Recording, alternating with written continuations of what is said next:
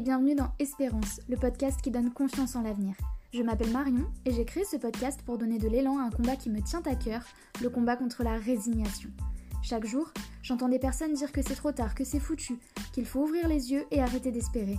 Ces personnes parlent de leur santé ou de celle d'un proche, de l'environnement, de l'éducation et plus généralement de sujets de société. Grâce à ce podcast, je compte bien vous montrer que tout autour de nous, des personnes incroyables et engagées agissent quotidiennement pour changer le monde en mieux. Si ce podcast vous plaît, vous pouvez le soutenir en le notant avec 5 étoiles sur iTunes ou en vous abonnant sur votre plateforme d'écoute. Et si vous pensez qu'il peut apporter un peu d'espérance et de positivité dans la vie de vos proches, n'hésitez pas à leur partager. Vous pouvez aussi me rejoindre sur Instagram sur le compte Espérance et vous ou poster sous le hashtag Espérance pour que je puisse vous lire et échanger avec vous. Et maintenant, place au sujet du jour.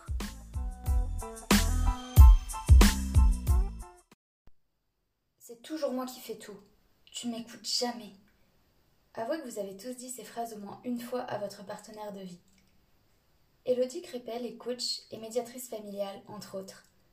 Aujourd'hui, elle nous donne les clés pour mieux communiquer au sein de son couple et nous montre que si les deux conjoints ont envie que ça s'arrange, alors il y a toujours une solution. Rien n'est voué à l'échec. Vous pouvez retrouver Elodie sur son site ou ses réseaux sociaux qui sont disponibles dans la description du podcast. J'espère que cet épisode vous aidera et je vous souhaite une très belle écoute.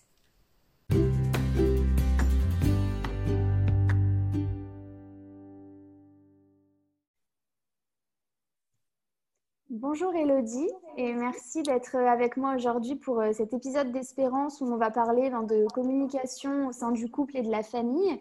Euh, je suis très heureuse de pouvoir euh, t'accueillir parce que je sais que tu as beaucoup de, savoir et d'outils à nous partager sur ces sujets. Donc dans un premier temps, je vais te laisser expliquer un petit peu aux auditeurs bah, ce que tu fais aujourd'hui et puis quel a été ton parcours. Bah déjà, euh, bonjour aussi à toi et merci beaucoup de cette invitation. C'est toujours euh, très flatteur euh, voilà, d'être invitée comme ça dans un podcast. Alors bah, moi, c'est Elodie. C'est vrai que je deviens de, de, plus en plus visible sur la sphère d'Internet et des réseaux sociaux. Mais il faut savoir que je suis dans le domaine de l'accompagnement maintenant depuis 11 ans, 12 ans, je ne sais plus. voilà, j'ai commencé en fait en qualité d'assistante sociale. Donc au départ, voilà, moi je viens du, milieu du, social, pas du tout d'Internet. Et je crois que j'ai d'ailleurs gardé finalement euh, cette vision-là euh, dans mon métier de tous les jours. Euh, j'ai exercé ce joli métier pendant des années et notamment en fait en inter-entreprise où j'intervenais pour les risques psychosociaux, pour les risques de suicide en entreprise, du burn-out professionnel, tout ça. Petit à petit, en fait, je me suis rendu compte, si tu veux, que la sphère familiale avait un fort retentissement sur la sphère professionnelle et qu'il était impensable de dire euh, en général qu'il faut séparer, euh, tu vois, euh, les deux. C'est juste pas possible en fait. Le professionnel a des impacts sur le familial, enfin sur le personnel, et le personnel sur le professionnel. Et là, je me suis dit, j'ai pas forcément les outils adaptés.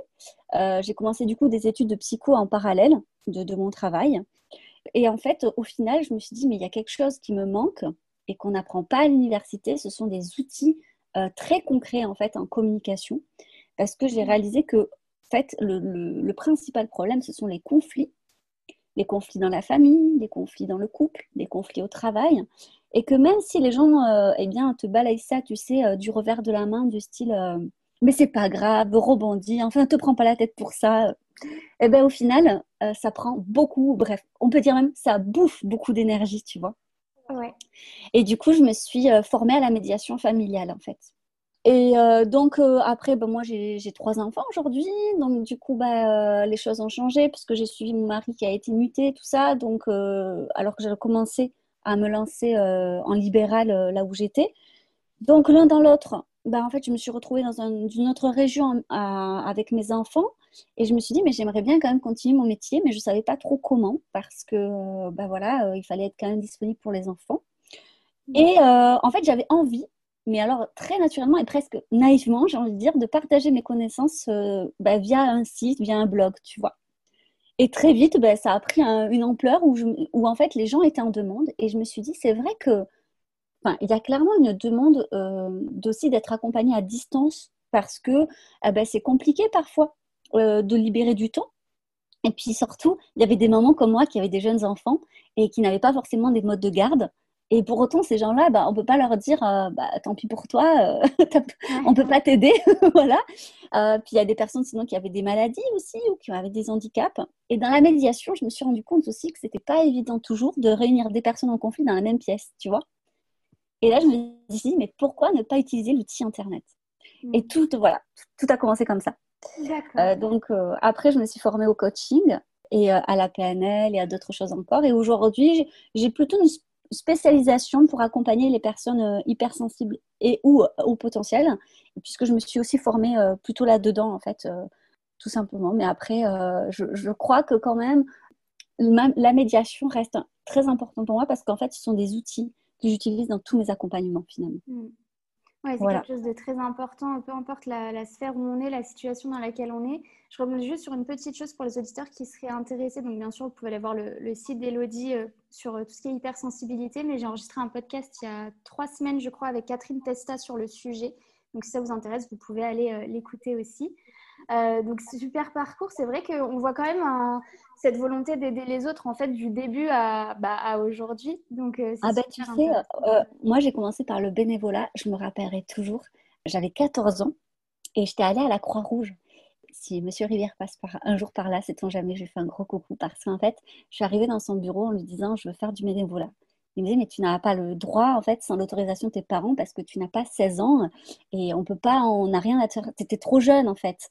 Euh, on peut, on peut pas. Je dis, mais en fait, moi, je le veux.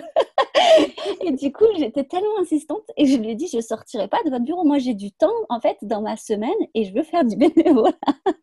et du coup, euh, bah, il, a, il a demandé, je me rappelle, l'autorisation à Paris, au pôle, en fait, de la Croix-Rouge France. Faire, mais ça s'est jamais fait. Comment on fait, en fait?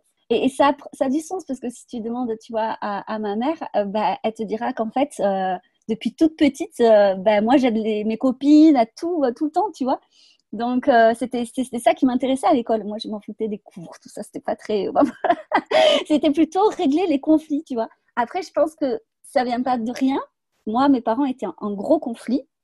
Ils ont, ils ont divorcé. Alors, ah, effectivement, euh, l'œil d'adulte que j'ai maintenant comprend que ce n'était pas qu'une question de communication pour le coup. Mm. Mais quand j'étais enfant, j'avais, tu sais, cette, euh, voilà, cette, euh, dire, cet enthousiasme à croire que tout est possible encore. et du coup, je me dis, mais pourquoi ils n'arrivent pas à parler calmement? Pourquoi ils s'énervent? Je pense que ça vient aussi de là, tu sais, quelque chose, mm. une volonté de changer des choses qu'on n'avait pas pu faire enfant finalement. Ouais, c'est sûr. Oui, non, après, c'est sûr que des fois, c'est pas que la communication, mais il y a quand même beaucoup de conflits où rien que le fait de savoir communiquer avec l'autre, ça, ça, peut résoudre quand même beaucoup, beaucoup de choses. Est-ce que tu peux euh, nous expliquer un petit peu Je sais que tu as fait une vidéo d'ailleurs sur le sujet, donc si jamais il y a des personnes qui veulent plus de détails, ils peuvent y aller, mais est-ce que c'est que la médiation familiale? Oui, totalement. Alors, déjà, c'est pas connu en France, euh, ça vient d'outre-Atlantique en fait, euh, aux États-Unis, au Québec. Alors, pour, historiquement, pour resituer, au départ, c'était. Alors, ça s'est cantonné, et aujourd'hui on croit encore que c'est cantonné à ça, mais pas du tout, au divorce. C'est-à-dire qu'au départ, les avocats, en fait, euh, se rendaient compte que c'était terrible. Et surtout, tu vois, quand il y a des enfants où les enfants sont tiraillés et sont même instrumentalisés par les parents. Non pas que ce sont des mauvais parents. Et ça, je tiens vraiment à le dire parce que souvent, euh, on se dit, euh, oh là mais ça ne peut pas me concerner, moi, je ne ferai jamais ça. Sauf qu'en fait, quand on est en souffrance, eh ben, on ne se rend pas compte de ce qu'on fait tu vois, des phrases qu'on peut dire à nos enfants, et parce qu'on est juste en souffrance. Donc, c'est pas des mauvais parents. Mais du coup, euh, ces avocats, ben, en fait, euh, ils se rendaient bien compte que c'était compliqué parce qu'en fait, c'était des procès sur procès sur procès, ça rallongeait. On sait très bien qu'aujourd'hui, ben, la machine judiciaire, elle est un peu bouchée. Donc, en fait, si on pouvait régler certaines situations euh, facilement, ben, c'est dommage de ne pas le faire. Et mmh. donc, les premiers avocats se sont formés en fait à la médiation. Et au départ, c'était pour résoudre ces conflits-là et trouver un accord finalement entre les deux parties, parce qu'on se rendait bien compte qu'en fait, ils se faisaient la guerre juste parce qu'ils souffraient et que ça prenait du temps, ça prenait de l'argent, euh, enfin, vraiment euh, aucun intérêt. Et donc, ils, ont commencé à se former là-dessus. Le souci, en fait, c'est que c'est très compliqué d'être médiateur et avocat d'une partie, d'une personne. Parce que le principe de médiateur, c'est qu'il doit être totalement neutre et impartial. Alors même que si tu as des intérêts financiers à défendre ton client, tu ne peux pas être neutre et impartial. Donc, du coup, ils ont commencé à se former, mais à défendre des situations, enfin, à accompagner, on va dire, des situations qu'ils ne défendaient pas, tu vois. Et petit à petit, le métier de médiateur, eh bien, s'est créé. Et donc, la médiation, on va dire que c'est un processus de construction, de reconstruction de liens sociaux, de, de liens familial, pardon. Mais c'est vrai qu'avant être familial, c'est social. Parce que le but étant de redonner l'autonomie et la responsabilité aux personnes. C'est-à-dire la communication, c'est ça. le médiateur, euh, il est là juste pour aider, pour fluidifier en fait la communication. Donc on n'est pas là seulement en cas de rupture ou de séparation. On peut très bien accompagner des couples qui n'arrivent plus à communiquer, qui ne sont pas euh, dans l'envie de se séparer, mais en fait, comme ça se passe pas bien, bah, ils n'ont pas envie forcément de faire une thérapie qui est mm. totalement différente. Par exemple, un thérapeute de couple, euh, il va creuser un peu dans le passé, tu sais, de, voilà, de, ils vont l'accompagner d'un point de vue psychologique. Alors même si en tant que médiateur, on a vraiment une lourde partie psycho, nous, on va pas creuser là-dedans. Tu vois, comme euh, j'imagine, tu vois une maison, euh, tu vois, ton passé, tout ça, c'est un peu la cave. Tu vois, nous, on descend pas dans la cave. nous, on va rester vraiment en haut et on va juste donner en fait concrètement des outils et aider à fluidifier voilà cette communication. Mais le but, encore une fois, c'est quoi? Qu'il est allé un maximum 5-6 séances en général. Bon, c'est rarement plus. Ça ne veut pas dire qu'il y a des moments où il ne reviendra pas parce qu'il y a des situations où euh, on est plus fatigué ou des thématiques où c'est plus délicat en fait mm. et on a besoin d'un tiers impartial pour refluidifier tout ça. Euh, est-ce que tu pourrais nous donner, toi, dans, dans ton expérience, en tout cas, le genre de... Est-ce que tu as des situations qui, qui concerne vraiment beaucoup de monde euh, Est-ce qu'il y a une partie des personnes qui viennent te voir où c'est une problématique récurrente que tu vois, ou c'est vraiment tout le temps différent? Je crois qu'il y a, en fait, je crois qu'il y a quelque chose qui revient souvent. C'est l'incompréhension. En fait, le, profil type, c'est quand même euh, un couple avec des enfants. Hmm. Alors, je tiens vraiment à préciser que l'enfant n'est pas le problème en soi, mais il va révéler un problème qui existait déjà. Pourquoi? Parce que lorsqu'on a un enfant, il y a une fatigue générée parce que les responsabilités augmentent, qu'on a moins de temps pour soi, donc moins de temps aussi pour le couple, mm. donc on a moins de temps à passer ensemble et donc moins de temps de complicité. Et c'est ça qui quand même euh, fait le fondement d'un couple et d'ailleurs de toute relation, c'est la complicité positive, tu vois. Et le poids des responsabilités de la charge mentale fait qu'on va être un peu plus avec la fatigue, tu vois, un peu plus piquant avec son ou sa partenaire. Et là arrive un moment où effectivement, si déjà la communication dans le couple n'était pas solide, bah là, en fait, et c'est ce que je retrouve toujours en médiation, les, toujours les mêmes remarques, c'est il ou elle, hein, bien sûr, c'est indépendamment euh, du genre, euh, n'arrête pas de me faire des remarques. Il ou elle euh, n'est jamais content. Il ou elle ne comprend pas moi ce que je vis, tu vois? Et en fait, le souci, et alors là, c'est toujours pareil, c'est-à-dire qu'en fait, moi, j'aime bien utiliser cette métaphore, si tu veux, dans le couple, c'est que c'est une équipe ils sont, ils sont censés être une équipe. Le problème, c'est que là, en fait, elles deviennent, ça devient deux équipes qui veulent, en fait, marquer contre leur camp. Tu vois? Parce qu'en fait, ils essayent d'avoir chacun raison. Si, dans une communication avec quelqu'un qu'on aime, on essaye toujours d'avoir raison, on juste, en fait, on est en train de tuer la relation. Et, et ça, c'est toujours la même chose. Et donc, mon, en fait, ma principale mission, c'est de leur faire comprendre ça. Alors que si finalement ils sont dans l'empathie, dans le regard de l'autre, et, eh ben, ça peut changer la donne. Alors bien sûr, le but n'est pas euh, de s'oublier soi-même. Et alors ça, c'est souvent ce qui se passe. Et c'est pour ça souvent qu'ils en arrivent à un moment donné, euh, ben, presque à la séparation. Mm. C'est parce qu'en fait, il y en a un des deux, voire les deux, hein, qui se, voilà, on s'en rend pas toujours compte, mais qui a pris sur lui, qui a pris sur lui, qui a pris sur lui. C'est pas que c'est grave, c'est que tout ce qu'on est en train de faire là, c'est d'allumer le feu de la cocotte encore et encore et encore. Et le couvercle, à un moment donné, il pète, quoi. Et là, c'est presque pas trop tard, mais c'est plus difficile parce qu'il y en a eu trop et que le problème, c'est que il y a une perte de confiance dans le partenaire. C'est que presque à un moment donné, euh, l'autre n'a plus confiance. Et là, en tant que médiateur, c'est-à-dire que c'est plus la problématique de communication va au-delà. Il faut en fait leur réapprendre à se faire confiance. Donc ça va être un peu plus long, mais c'est pas impossible. Moi, je dis toujours, si les deux sont moteurs dans la médiation, tout est possible. Mmh. Ouais, c'est ça. Il faut que les deux participent. Ce que tu as dit, ça me, ça me, fait penser à une, une phrase qu'on utilise beaucoup euh, en naturopathie qui dit tout ce qui ne s'exprime pas s'imprime. Donc à la base, c'est euh, voilà, au niveau euh, vraiment des pathologies. Mais là, en fait, c'est la même chose. C'est-à-dire qu'à force de, ne pas dire, ne pas dire, ne pas dire, bah, ça s'imprime en soi et puis après, ben, ça, ça explose. quoi. Mais c'est pas rare en plus, euh, et ça c'est une phrase, mais je pense que tout le monde la connaît, c'est de toute façon tu m'écoutes pas. Oui, oui, je connais, je confirme. Voilà, et eh ben voilà, et eh ben c'est tout le souci. Ça veut dire quoi? C'est-à-dire que du moment, en fait, c'est ce que je dis, ne vous inquiétez pas quand quelqu'un vous dit ça. Inquiétez-vous quand il, ne, quand il ne le dit plus. Parce que ça veut dire qu'en fait, il a vraiment fait le deuil que ça soit possible. D'accord. Tant que la, personne s'énerve, ça veut dire qu'il y a de l'espoir. Et moi, je travaille beaucoup avec les émotions en médiation, mais même dans, tout. Euh, les émotions, de toute façon, sont. C'est, j'ai envie de dire, c'est, le centre, c'est, ce qui fait de nous des êtres humains, en fait. c'est vraiment euh, très, très important, euh, enfin, même des êtres vivants, mais c'est, c'est le cœur de tout, en fait, les émotions. C'est vraiment très important. Mais tant qu'il y a de l'émotion, tant qu'il y a de la colère qui s'exprime, il y a de l'espoir, en fait. Alors, je parle de colère et pas de violence. Et ça, je tiens vraiment à le préciser. On ne peut pas faire de médiation quand, par exemple, il y a de la violence conjugale. Ça, je tiens vraiment à le dire parce qu'en fait, euh, ça, vraiment, en, enfin, en formation de médiation, ça, on nous le dit. Hein. La médiation, c'est entre deux personnes, en fait, euh, d'égal à égal. Mm. Du moment où il y a de la violence conjugale, on n'est plus d'égal à un égal. Il y a, ça veut dire qu'il y a un dominant et un dominé. Ça ne peut pas fonctionner. Hein, aucune communication non violente, enfin la CNV, tout ça, ça ne peut pas fonctionner quand il y a de la domination. Parce que sinon, on, rentre dans la manipulation. Et le médiateur doit être très attentif à ne jamais, jamais être euh, instrumentalisé euh, là-dedans. Oui, bien sûr. Non, merci, c'est important, euh, c'est important de le dire effectivement.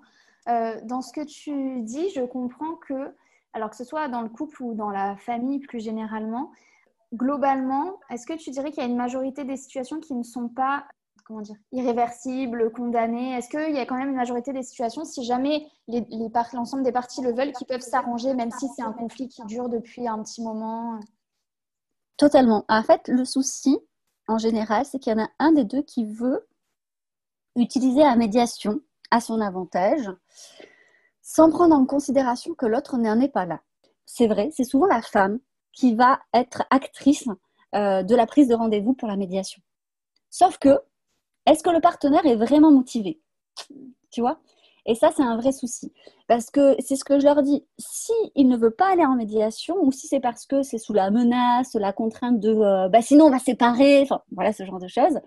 Ce que je comprends bien, parce qu'encore une fois, c'est sous les coups des émotions, bien entendu ça ne peut pas fonctionner. Je dire, ça ne peut pas fonctionner. Alors, ça ne veut pas dire qu'en cours de médiation, il ne va pas y avoir euh, un déclic d'une certaine manière, parce que parfois les hommes, bah, au départ, ils sont, on n'est pas dans une culture, tu sais, dans cette culture sexiste, euh, les hommes, c'est difficile pour eux de parler de leurs émotions, de parler de leurs sentiments. malheureusement, les petits garçons, on les éduque pas comme ça. Et j'espère que ça va changer. Et j'espère que les gens qui vont écouter ce podcast s'en rendent compte qu'il faut que ça change. Mm. Parce que, euh, bah, en fait, euh, les émotions, c'est indépendamment du genre. On en a tous et toutes, du coup. Et ça, c'est important parce qu'en fait, une fois adulte, bah, c'est un gros travail en fait pour moi euh, d'aider l'homme à mettre des mots sur ses émotions. La femme, depuis toute jeune, ben, on le voit dans la cour des écoles, qu'est-ce qu'elles font les petites filles? Elles parlent entre elles, elles parlent beaucoup, elles se confient. Donc ça, c'est une compétence qu'elles développent. Les petits garçons, euh, dès qu'ils pleurent, c'est une tape dans le dos. Allez, ça va, allez, fais pas la fillette. Mm. Ah ben voilà, ben alors là, voilà. Tu vois, il n'apprend pas. Donc forcément qu'une fois adulte, hein, euh, la femme, elle est face à un homme, elle essaye de parler, de parler, de communiquer, elle ne comprend pas, elle se dit que forcément, ben, c'est qu'il veut pas, mais en fait, c'est qu'il ne peut pas et lui-même ne le réalise pas. Et ça, c'est pas évident à rattraper en médiation. Donc, parfois, il y a un déclic et parfois non. Parfois, c'est trop douloureux pour un homme. Et c'est pour ça que parfois, ils sont. je dis beaucoup parfois, mais parce que je ne veux pas faire de généralité. Ils sont dans la passivité. C'est-à-dire qu'effectivement, ils ne vont pas être acteurs de la médiation, ils vont attendre que ça passe, ils vont espérer que le conflit passe, mais en fait, ça passera pas. Ça va juste augmenter, en fait, ça va, ça va juste distendre le lien, en fait, entre les deux. Donc, voilà. Les situations où ça ne peut pas fonctionner, comme je disais, donc c'est quand il y a des violences, hein. quand il y a un des deux qui veut instrumentaliser la médiation, comme dans les cas de, perversion narcissique ou des trucs comme ça, donc tout ce qui est comme ça, ça ne peut pas fonctionner. Euh, ça ne peut pas fonctionner quand il y en a un des deux qui va rester dans la passivité, qui va juste être là au rendez-vous pour être là, manière de dire ben, je suis là, ça fonctionnera jamais. Par contre, vraiment, et ça c'est si les deux sont volontaires, ça fonctionne toujours.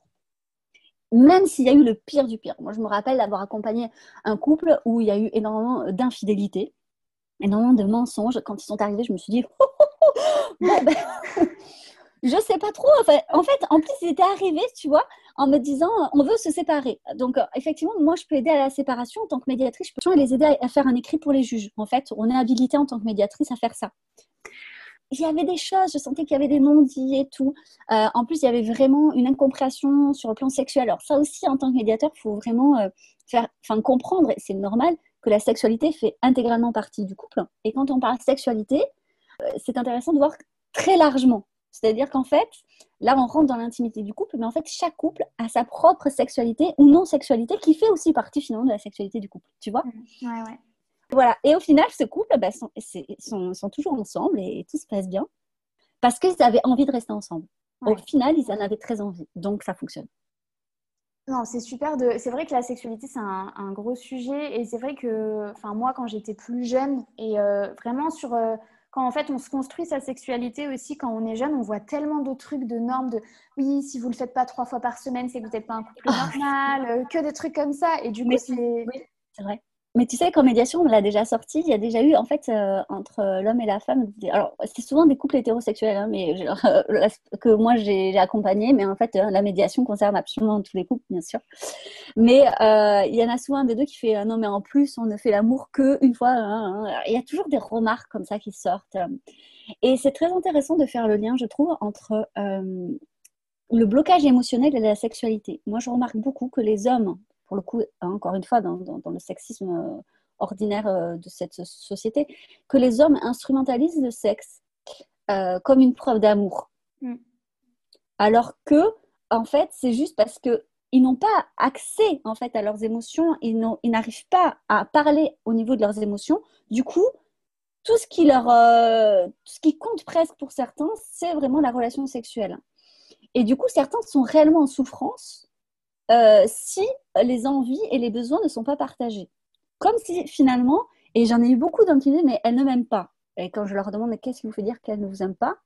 Et là, alors c'est pas évident de libérer la parole là-dessus, mais souvent ce qui arrive, c'est, bah, elle veut jamais faire l'amour. On mélange, il y, a, ce mélange un peu, tu vois?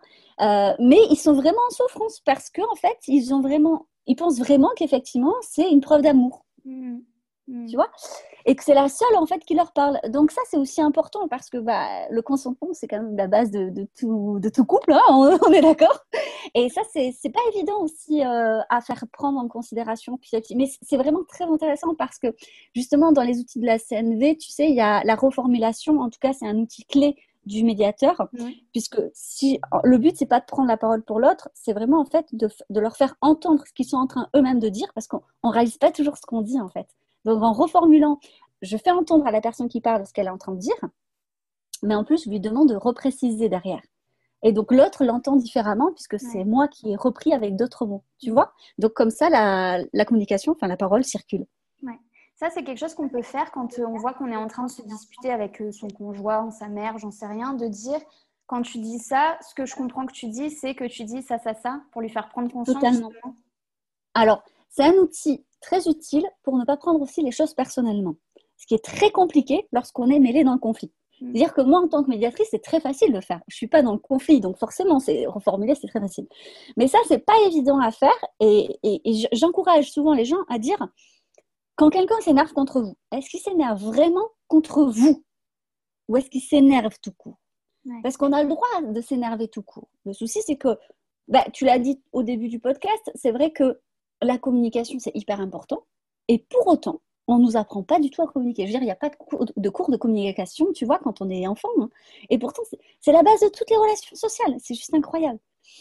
Donc, ça peut être très intéressant, effectivement, de se dire, bon, la personne, elle s'énerve et effectivement, elle utilise ce qu'on appelle le tu qui tue, hein, tu sais, euh, le fameux euh, tu n'as pas fait ça, tu as fait ça, tu fais toujours ça, tu. voilà. Et le toujours et le jamais.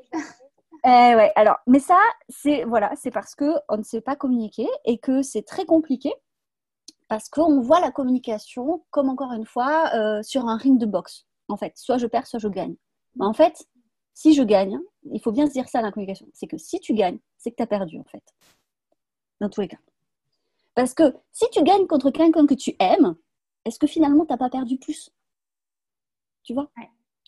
Donc ça c'est hyper important. C'est-à-dire que il faut pas le voir comme euh, effectivement euh, ouais comme un combat il faut vraiment le voir euh, comme un partenariat Donc, en disant le tu, tu, tu, bah, c'est une agression, mais ça, c'est compliqué. Donc, quand on est agacé, on va avoir des réflexes comme ça de communication qu'on a vu à la télé quand on était jeune, dans notre quotidien. Il suffit de voir dans la rue comment les gens communiquent. bon, c'est pas toujours très positif, tu vois. c'est pas avec beaucoup d'empathie et d'amour. Mais si déjà soi-même, et ça c'est la magie de la CNV, si soi-même on arrive à être dans une posture d'observation déjà, et d'empathie. Parce que finalement, c'est ça la communication, c'est de parler de cœur à cœur mm. entre deux êtres. Voilà. Et si on voit bien que l'autre, en fait, nous aime, mais est agacé, et on se dit, ok, c'est peut-être pas le moment au moins d'en rajouter. Si j'arrive à prendre du recul, à voir que c'est pas moi, en fait, c'est peut-être parce qu'il a passé ou elle a passé une journée difficile, que cette personne est à bout, et qu'effectivement, là, euh, c'est compliqué pour cette personne, alors, ok, je n'ai pas à faire punching Par contre, attention, parce que souvent, quand euh, j'explique la CNV, les gens se mettent vraiment euh, dans le rôle d'un punching Mais non, il faut vraiment pas. En, fait, dans la CNV, il y a aussi la possibilité de dire écoute, je pense que là, tu es agacé. Moi, je te sens agacé. Qu'est-ce que tu en penses? Parce que vraiment, ton ton, en fait, il est un peu. tu parles fort, tu parles vite. Enfin, je ne crois pas que ce soit le bon moment, en tout cas, pour parler de ça. Et, et, moi, j'ai pas envie qu'on s'agace contre moi. Enfin, tu vois, c'est des choses aussi qu'on peut dire.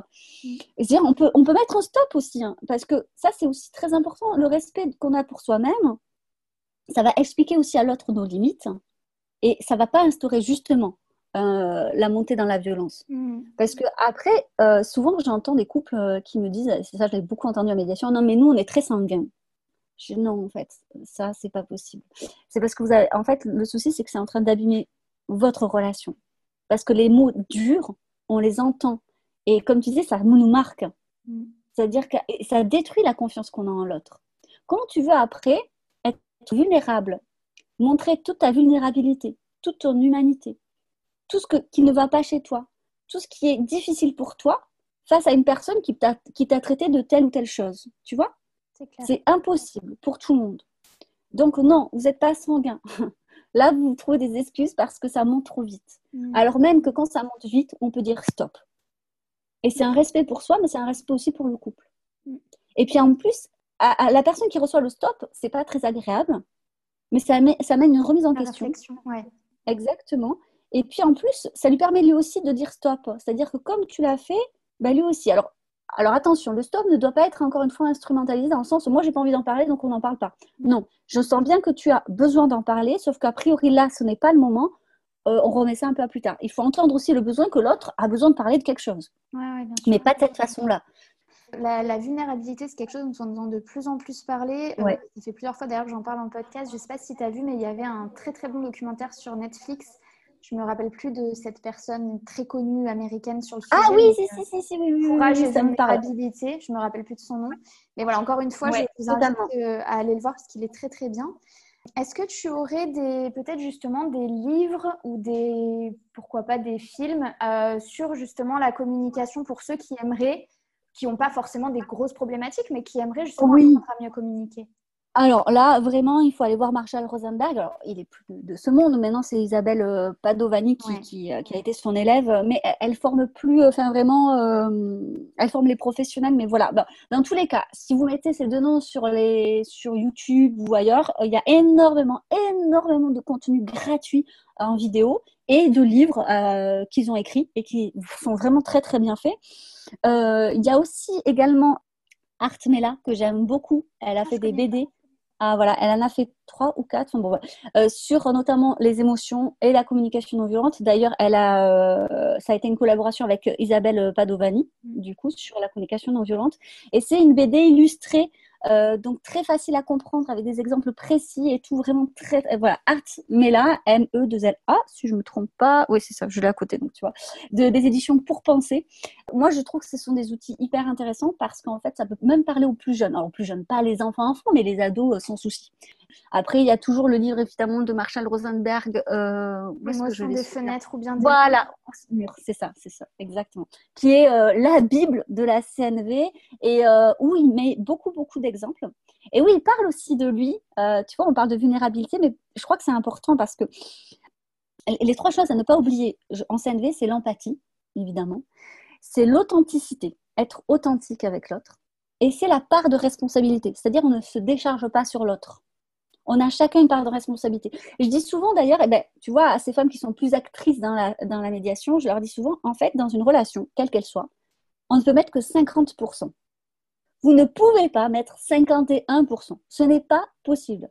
C'est-à-dire que c'est à l'autre de mettre 50%. Et s'il décide d'en mettre que 49%, eh bien, ça ne fonctionne pas. Hmm. Donc, euh, il, faut vraiment, en fait, euh, aussi euh, lâcher prise là-dessus, en disant, ben, en fait, ça ne dépend pas que de moi.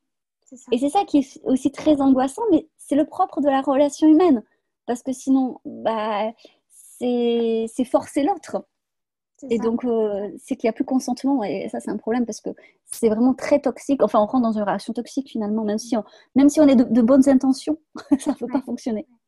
Non, non, c'est sûr qu'il faut que chacun justement se responsabilise. On en parle de plus en plus aussi, ça notamment sur les réseaux sociaux, la responsabilité, pas forcément dans le couple, mais de manière générale, ça commence un peu à arriver aux oreilles du grand public, donc c'est très bien. Euh, écoute, Elodie, on arrive déjà à la fin du podcast. Est-ce que tu aurais un, quelque chose à ajouter, un point sur lequel tu souhaites revenir ou un message à faire passer Oui, euh, je, pense qu'il faut d'abord, je pense que pour avoir une bonne communication au sein de son couple ou même avec ses enfants, il faut donc déjà, tu vois, tu parles de vulnérabilité, mais c'est ça, je pense qu'en fait, il ne faut pas avoir peur d'exprimer ses propres émotions. Parce qu'en fait, on se rend compte en exprimant nos propres émotions, déjà, ça fait un effet miroir, c'est-à-dire que l'autre va peut-être se reconnaître et lui aussi exprimer ses émotions. Et du coup, on va parler plutôt de nos besoins, tu vois, envers je, j'ai besoin de. Et il faut vraiment formuler une demande précise parce que ça aussi, ça revient souvent. Euh, mais tu sais de quoi j'ai besoin? Tu sais, en médiation. Euh, mais enfin, tu me connais pas Ben, peut-être pas, parce qu'on est sans cesse en constante évolution. Donc, il y a peut-être besoin encore de reformuler. Et, et je crois que c'est ça. Les gens sont toujours fatigués d'eux, mais ils se rendent pas compte que c'est beaucoup moins d'énergie dépensée de formuler son besoin à l'instant T que de encore se disputer, encore avoir des attentes que l'autre découvre, que l'autre devine, que encore avoir des conflits, d'avoir des non-dits. Bref, vaut mieux prendre vraiment du temps pour exprimer les choses. Après, c'est pas magique. quand on fait une demande, euh, ça ne veut pas dire que l'autre y répondra, mais, en fait, on se rend compte que déjà l'exprimer et qu'elle soit entendue, ça soulage immédiatement. Même si euh, on ne peut pas euh, la mettre en pratique. Mm. Vraiment, se sentir écouté, c'est la base de tout, vraiment. Mais pour ça, il faut vraiment ouvrir son cœur, et ne pas avoir peur de se confier à l'autre. Et ça, c'est pas toujours évident parce qu'on n'est pas dans une société où on nous a appris ça. Donc il y a énormément de, à déconstruire.